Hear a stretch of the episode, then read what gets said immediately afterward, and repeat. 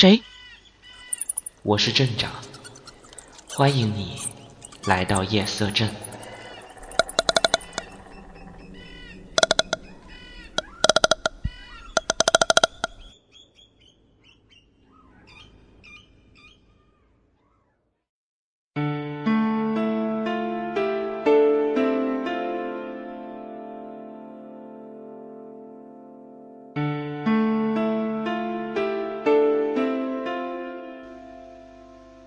各位听众朋友，大家好，欢迎大家来到夜色镇，我是镇长 Shino。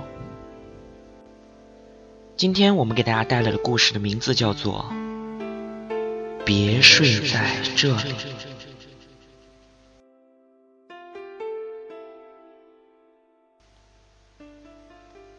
马明宇是一个刚参加工作的小白领，由于经验少，工资也是很低。仅够维持一个月的生活。这天，公司通知马明宇说，公司不能给提供宿舍了，让他们自己去租房子，每个月额外给三百块钱的补贴。这个消息让马明宇感到很苦恼，但是也没有办法，毕竟自己是给人家打工的。于是他就上网找房子。马明宇看了好多。他想租一个月租五百元的房子，可是看来看去都超过了他的预算。马明宇皱着眉头在网上查找，似乎一天马明宇都疯狂的在网上找，可是还是没有找到。就在快下班的时候，同事张哥走过来对紧皱眉头的马明宇说：“哎，我说小马，你还找房子呢？”马明宇盯着电脑，点了点头。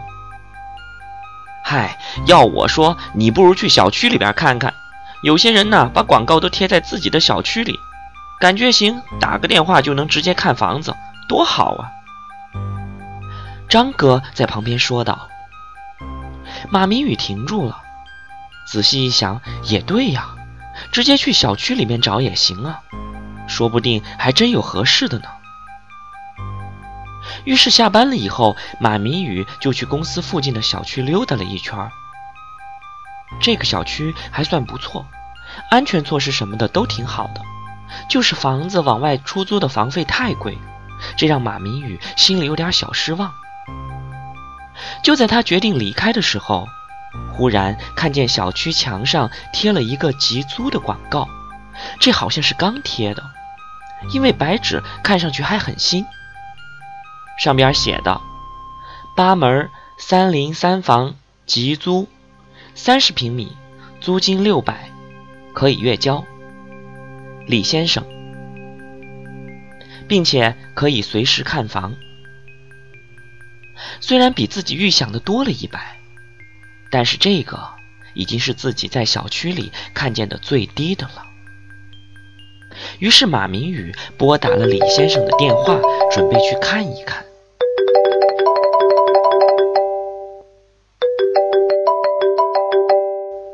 喂，您好，是李先生吗？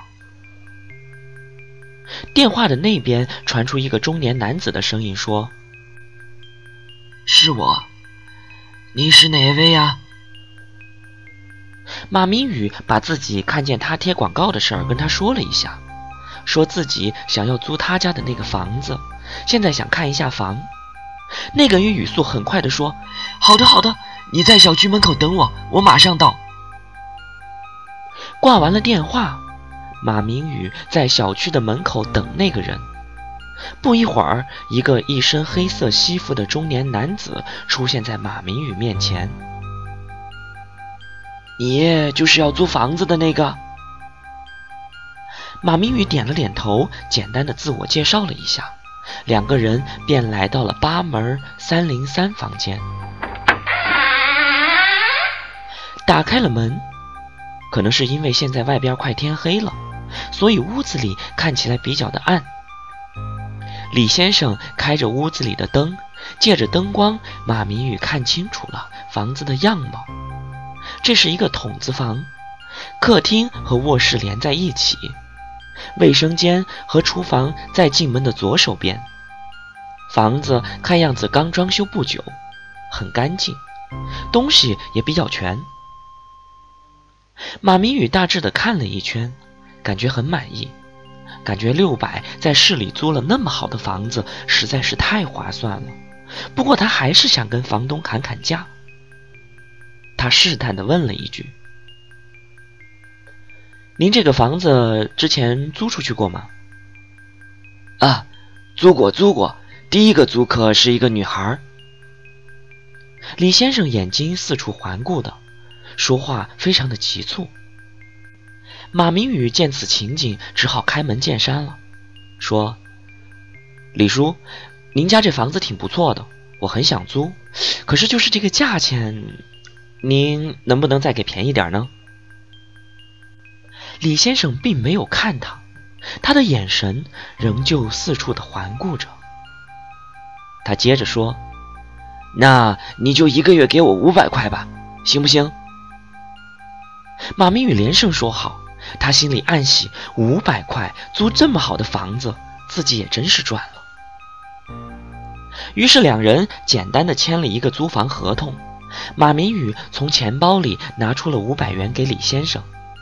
李先生拿过钱后，把房门的钥匙给了马明宇，并且嘱咐他说：“尽量不要半夜回家，或者是出去，也不要在床上吃肉，而且要爱惜他的房子。”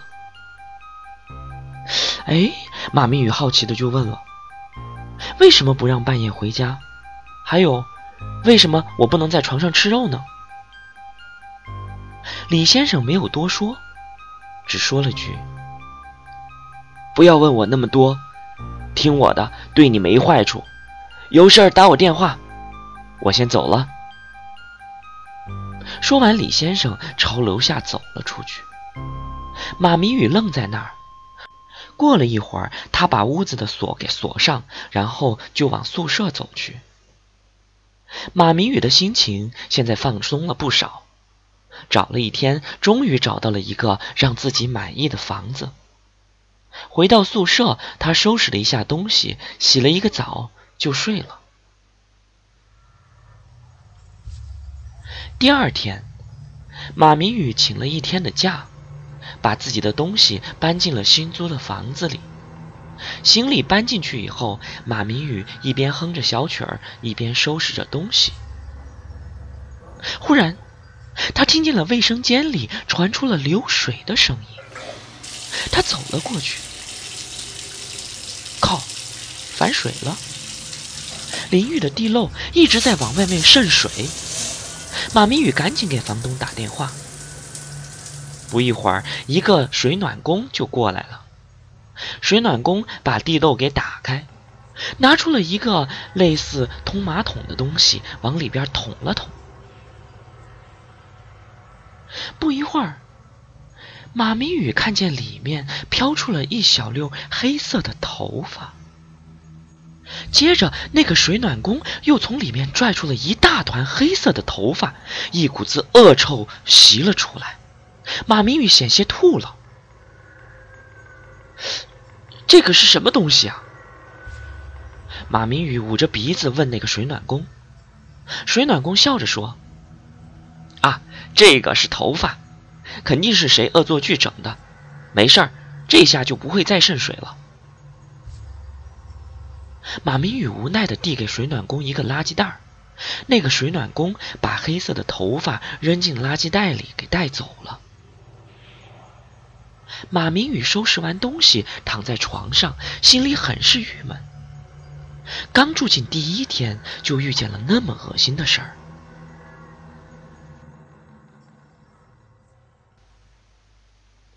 晚上七点多，马明宇吃完了晚饭，悠闲的看了一会儿电视。他感觉有些困了，打了个哈欠，就去卫生间准备洗个澡睡觉。拧开了花洒。马明宇自在的哼着小曲儿，一边洗着澡。忽然，马明宇感觉脚上好像踩到了什么东西，于是他向脚底的方向看去。他看见在白白的雾气当中，一团黑色丝状的东西正慢慢的往外流动着。他猛地向后一跳，忽然那东西就不见了。马明宇觉得可能是自己看错了，于是洗完了澡，就躺在床上安静的睡着了。迷迷糊糊的到了半夜，马明宇听见屋子里好像有人，在迷糊中，他好像听到有个女人告诉他说。别睡在这里，别睡在这儿，你别睡在这儿。声音由小变大，马明宇一下子就醒了过来。他打开了床头的灯，周围很安静，一个人都没有。就在这个时候，他听见卫生间里又传出了流水的声音。他慢悠悠的走到了卫生间，发现水龙头还是没有关。他立马把水龙头给关掉，看了一下时间，现在已经是半夜十二点了。于是马明宇又回到了床上继续睡觉。接下来一夜无话。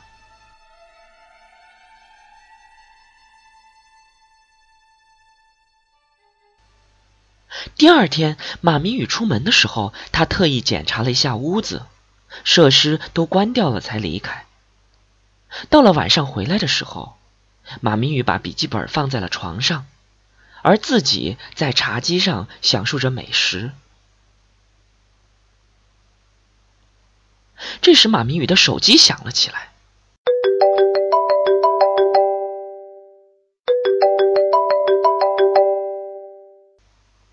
他接通了电话，里头传出了一个很急促的声音：“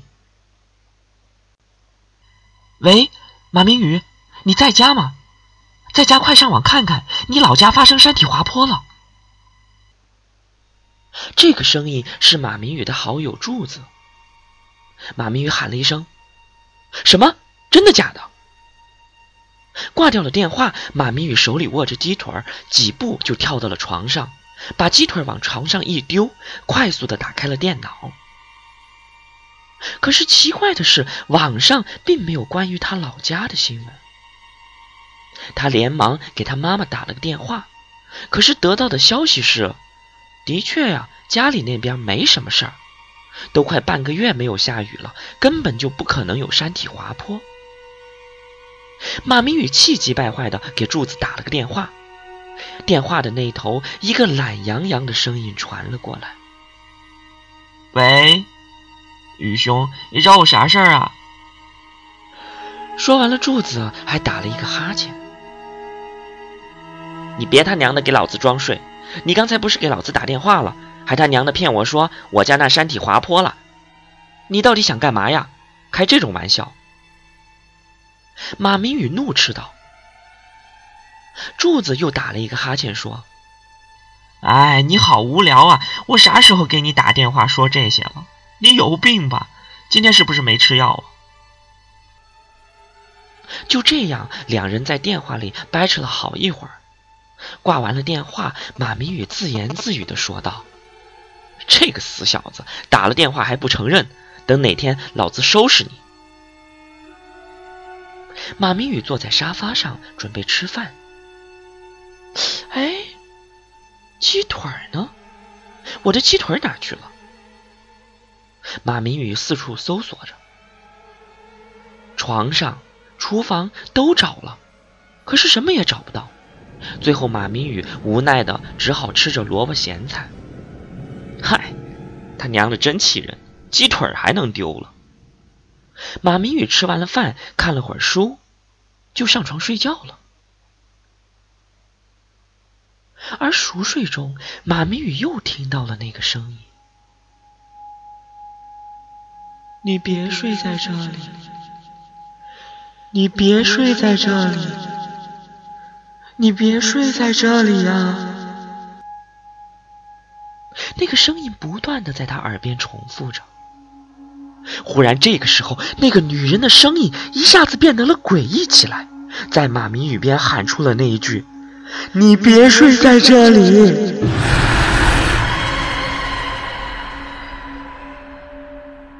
这一声，马明宇在熟睡中惊醒了过来，他一下子从床上坐了起来，汗水已经浸湿了他的睡衣。忽然，马明宇还听见在他的身边有咀嚼的声音。他打开了灯，往旁边看了过去。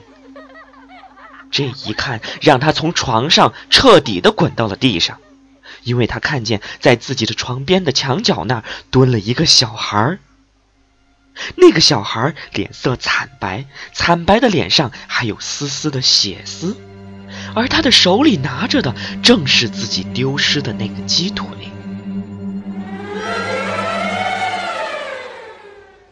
小男孩在那里大口大口的咀嚼着，那双充满了愤怒的眼睛直勾勾的盯着马明宇。马明宇吓得不断的往客厅里面退。那个小孩每吃一口鸡肉，马明宇心里都会痛一下，似乎感觉像是在吃自己身上的肉一样。到了最后，那个小孩咬骨头的声音更是让马明宇头皮一阵发麻。他不断的向后移动着，忽然一股子恶臭袭鼻而来。马明宇慢慢的把头给转了过去。天哪！他吓了一跳，整个人大叫了一声，就定在了那里。他看见一个一身穿着白衣的女人正朝他走了过来。那个女人浑身湿透，长长的黑发挡住了她的脸颊，像贞子一般，慢慢的向马明宇这边靠了过来。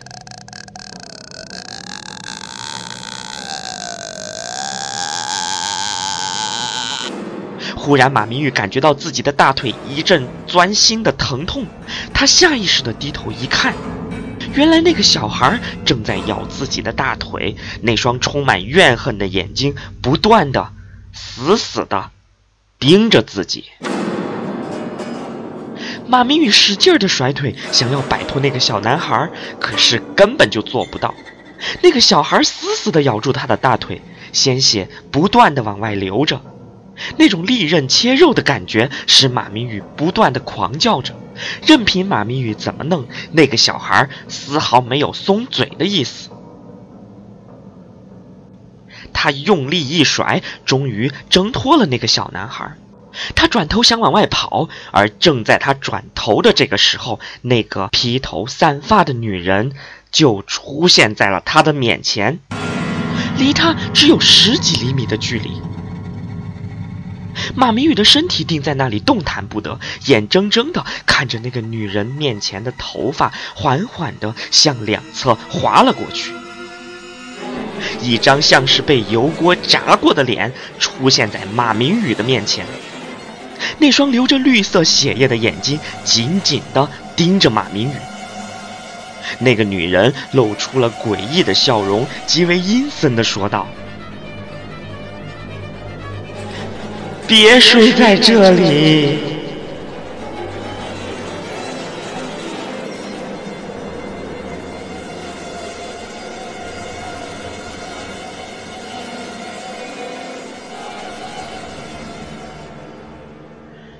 第二天，马明宇死了，身上没有任何被杀的痕迹，就这么安详的睡死在那张床上。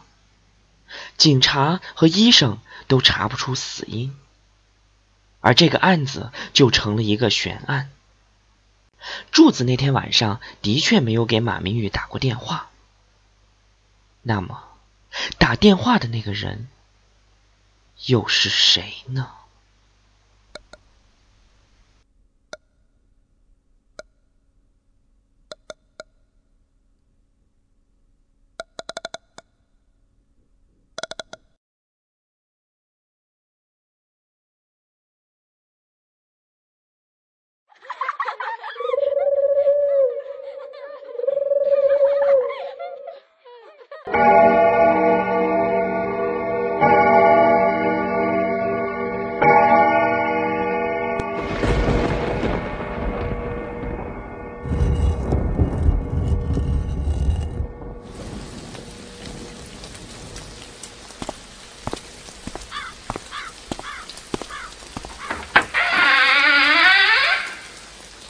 大家好，欢迎来到今夜客栈，我是客栈老板小千户，恭请各位客官入住客栈，聆听各类怪诞、诡异、惊悚、恐怖故事。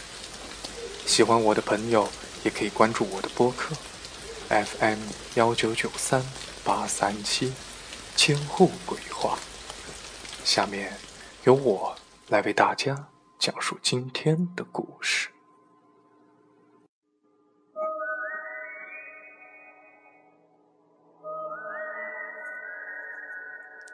故事一：水与火。那天，思思跟陪客户喝酒，互相客客套套，喝得很不爽。酒局结束之后，已经快半夜了。他接到两个好朋友李毛毛和张平的电话，他们正在吃火锅，约他过去喝酒。思思嗜酒，啤酒五瓶不在话下。李毛毛是两瓶啤酒的量，而张平从来不沾一滴酒。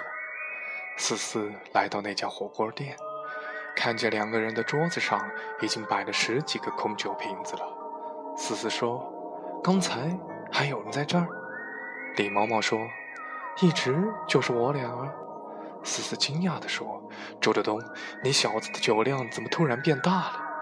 李毛毛说。我喝了两瓶儿，那些都是张平喝的。思思更惊异了，张平，你不是滴酒不沾吗？张平慢慢的说：“刚才得到了一次锻炼，就成这样了。”思思坐下来跟张平喝酒，张平一瓶接一瓶，竟然喝下了三十多瓶，好像那张嘴是下水道似的。他甚至都没去一趟厕所。思思渐渐感到不对头了，一个正常人怎么可能喝进这么多的酒？旁边的李毛毛一直在闷头吃，他用筷子似乎不灵便，干脆把手伸进了沸腾的火锅里，一下下慢慢的捞肉，好像那是凉水一样。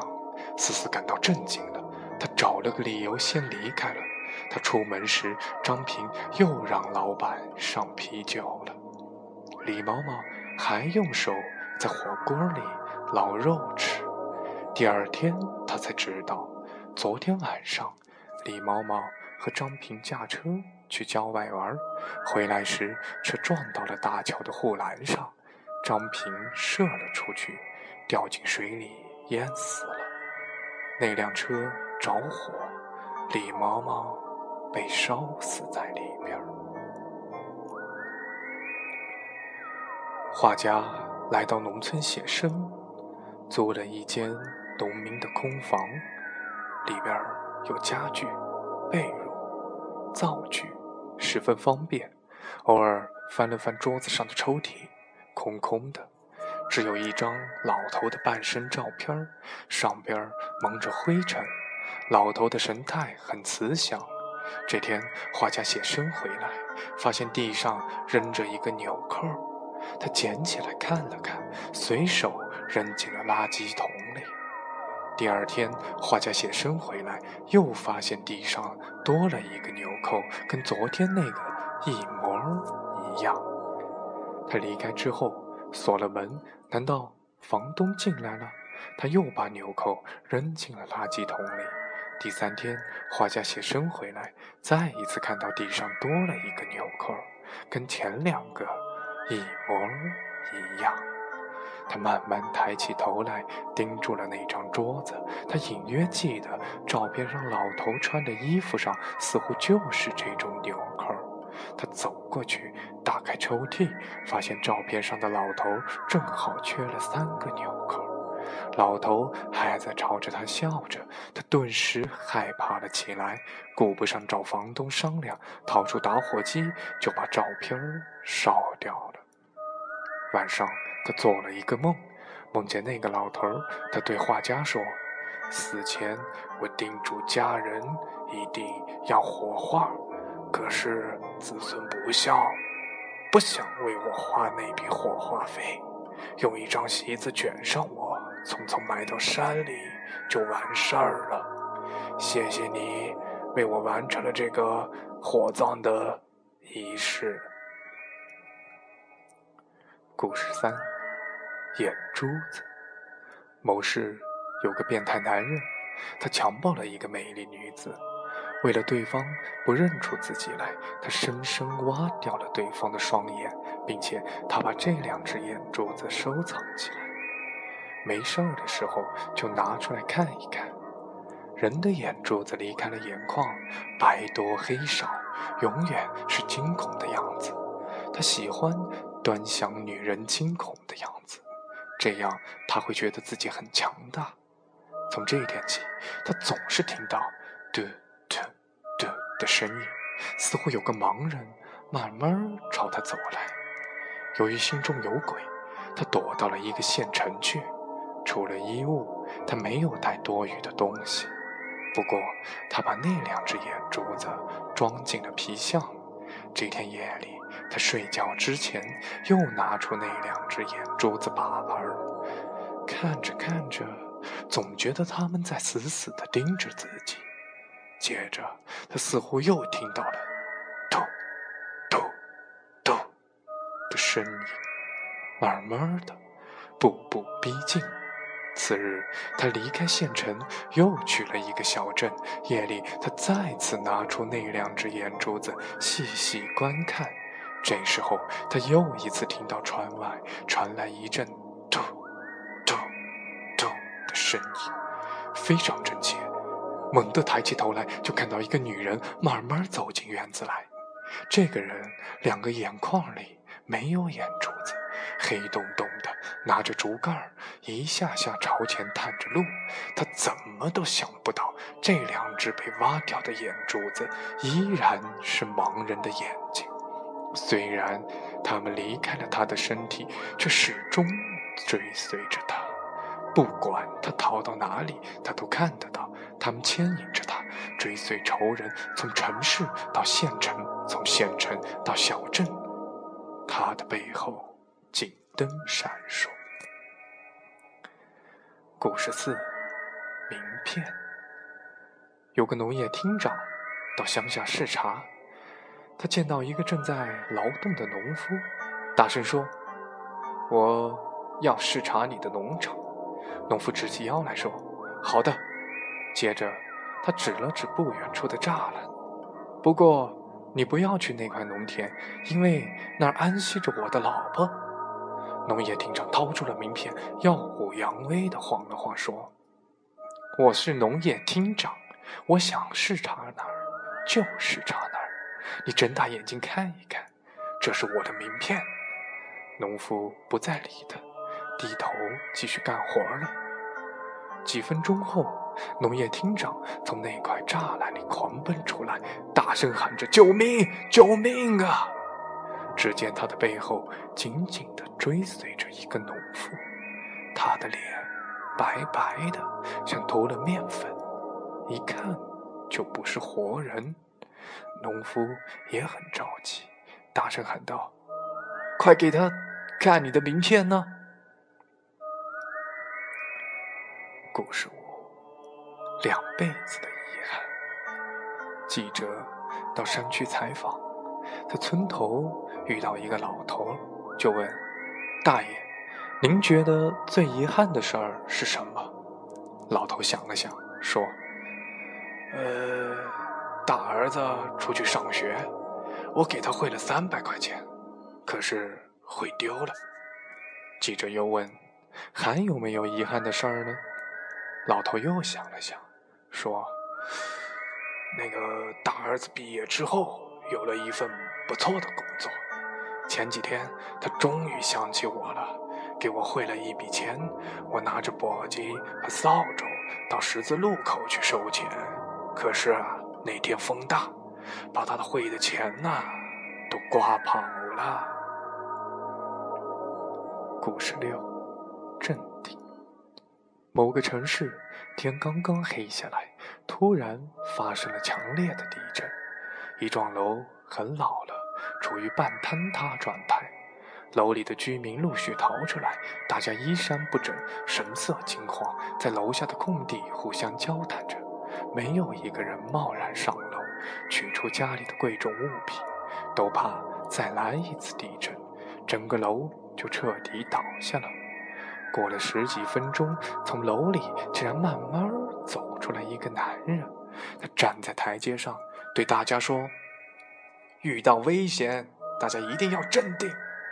你们看我，发现地震之后，慢慢穿好衣服，装上银行卡，然后还照了照镜子。我发现了我的头发有点乱，又梳了梳，还呃喷了一些啫喱水，这才慢慢走下来。”这就是镇定，大家都傻傻的看着他。一个小伙子忍不住问：“大哥，我怎么看不到你的发型呢？”这个男人伸手朝头上摸了摸：“哦，刚才一块石板掉下来，把上半截脑袋砸碎。”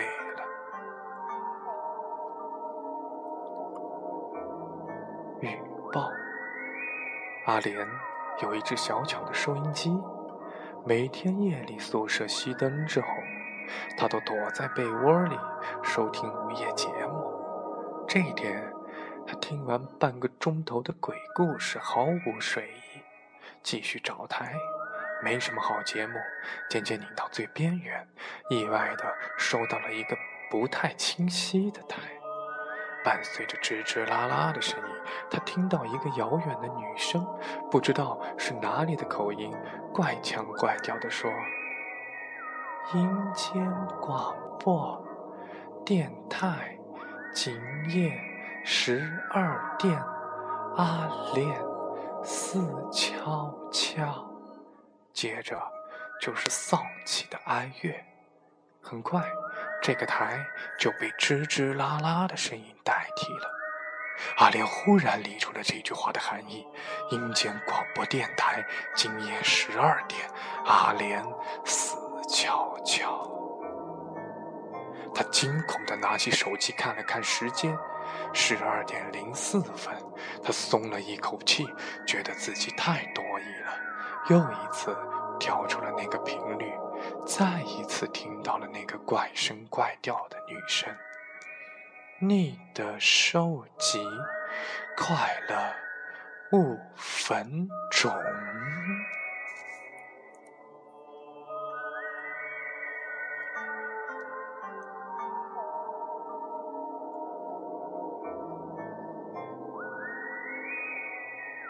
在公园的湖里，一条小船突然翻了。划船的漂亮女孩掉进水中，她不会游泳，刚刚叫了一声救命，就沉入了湖底。一个男孩奋力游到她跟前，抓住她，快速游上了岸。经过男孩的急救，女孩悠悠苏醒过来。她十分感激这个男孩，两个人聊了很久，最后成了朋友。这天碰巧是女孩二十一岁的生日。晚上，男孩请女孩去吃晚餐，为她庆祝生日。蛋糕端上来之后，女孩闭上了眼睛，许了心愿，然后对男孩说：“你救了我的命，你帮我吹蜡烛吧。”男孩一口气吹灭了二十一根蜡烛。接着，两人边吃边喝边聊。浪漫的男孩问女孩：“你未来想嫁一个什么样的人？”女孩想了想说：“她必须勇敢。”男孩说：“在你眼里，我勇敢吗？”女孩点了点头说：“你冒死救我的命，当然勇敢。不过，我要嫁的人除了勇敢，还必须聪明。我感觉你好像不是很聪明。”男孩笑了，说：“可是，你那条小船为什么会无缘无故的翻呢？”女孩惊讶地说：“原来是你捣的鬼。”男孩得意的点了点头，女孩朝四下看了看，突然压低声音说：“你还是不够聪明，直到现在你都没有好好想一想，刚才我为什么让你帮我吹蜡烛？其实我早就没气儿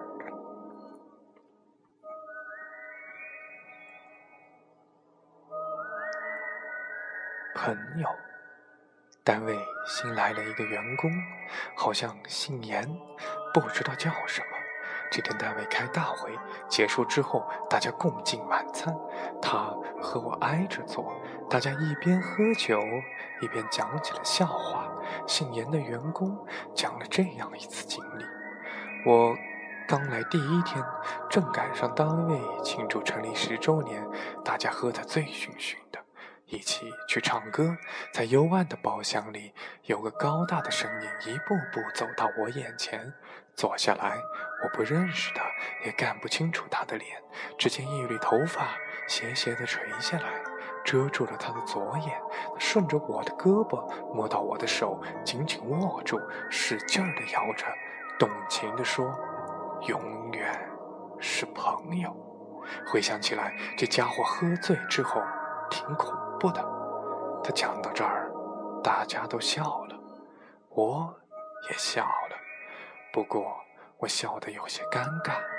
吃完饭，我们又去唱歌，在幽暗的包厢里，我又喝了一些酒，渐渐醉了。我四下找了一圈，终于看到了那个姓严的。高大的我一步步走过去，在他面前坐下来，死死地盯着他。一缕头发慢慢垂下来，斜斜地遮住了我的左眼。接着，我顺着他的胳膊摸到他的手，紧紧握住，使劲儿地摇着，半晌才动情地说：“永远是朋友。”一栋楼房不见了，龙腾小区最里头。三栋居民楼并排矗立，它们分别是一栋、二栋、三栋。这天夜里是腊八，天寒地冻，连巡逻的保安都缩在值班室不再出来。龙腾小区一片死寂，只有什么东西被冻裂的声音，噼啪、噼啪、噼啪。那是二栋发出的声音，他悄悄发力，从基地里拔出脚来，笨拙地扭动了一下，发觉没有人注意到自己的动作，胆子就大了，最后竟然僵直地飞了起来，越飞越高，终于消失在了夜空中。天亮之后，一栋和三栋互相看了看，都没有说什么，只是悄悄朝中间儿。歪斜了一点点，一栋居民楼就这样不翼而飞。令人惊异的是，暂时竟没有人注意到这件事儿。大家陆续从楼里走出来，急匆匆地去上班。很多年之后，在距离这个内地城市很远的大海上，有艘船。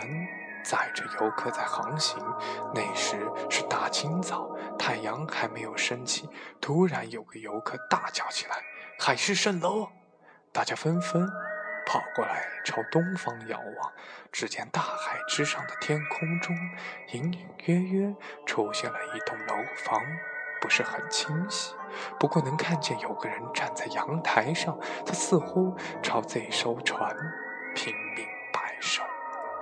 神经很快就消失了，大家惊奇地议论着，久久没有离去。没有人把这个情景跟龙腾小区二楼联系到一起。这些人压根儿就不知道那个事件。死而复活的感受。小时候，离我家不远。有个老头咽了气儿，他的子孙们顿时哭成一片。没想到几分钟之后，老头儿一点点的活过来，不是诈尸，真的活了。这个段子没什么故事性，不过它是真的。老头说。他在一条黑乎乎的路上朝前走，很害怕。终于遇到了一个人，看不清脸。老头拦住他，告诉他自己住在一龙镇，然后问他怎么走。对方回头指了指，说：“前面有座桥，九十九步那么长。你走过它之后，朝左走就到家了。千万不要走过头。”老头道了谢，继续朝前走。果然看到了一座桥。他上去之后，发现这座桥很长很长，根本看不到头。他警惕起来，开始数步子。数到九十九步的时候，他还在桥上。桥下深不见底，就像地狱一般。老头犹豫了很久，最后从桥的左侧一头跳下去，然后忽悠一下醒了过来。解色，这个段子是讲给男人的。一个男人和一个女人一夜缠绵之后，男人把女人甩了，去一个很远的城市发展。这个女人却深深爱上了他，千里迢迢把他追寻。为了逃避他，男人隐姓埋名，改头换面，终究阻挡不住这个女人的出现。最后，他都快崩溃了。他不知道，他之所以能找到她，是因为她的味道。本来，这个女人的鼻子一点儿都不灵敏，甚至分不清茉莉花和玫瑰花的香味儿。但是，她牢牢记着她身上的味道。对于这种味道，她的鼻子比平常人灵敏一万倍，像警犬追踪罪犯一样。就算他藏在地窖里，他也能顺着味道。把他揪出来，而他只是他甩掉的很多女人中的一个，他根本不记得他身上的味道，因此他防不胜防。他不要这个世界上的一切，只要他。每次遇到相似的味道，他都会怦然心动；每次发觉错了，他都会经历一场失恋。最后，他只好躲回了老家。十几天后，他追随着他的味道也来了。这天晚上，他从宾馆出来，嗅着它的味道，来到了铁道附近，突然停下来，使劲儿抽动着鼻子，感觉很不对头，因为它的味道突然变弱了，剩下了一半儿。接着，他又顺着剩下的味道走到一家医院附近，味道突然又变弱了，只剩下了一丝丝。他有了一种不祥的预感。第二天下午，他来到大街上，发现。它的味道彻底消失了，嗅觉里只有一股焦糊味儿。他顺着这股难闻的味道，一直来到郊外，走进一家火葬场，站在一个骨灰盒前。昨天晚上，他心神不宁地跨越铁道，被火车齐刷刷地压断了双腿。送到医院之后，由于流血过多。死了，他把他抱在怀里，突然哈哈大笑。亲，亲亲，我终于捉到你了。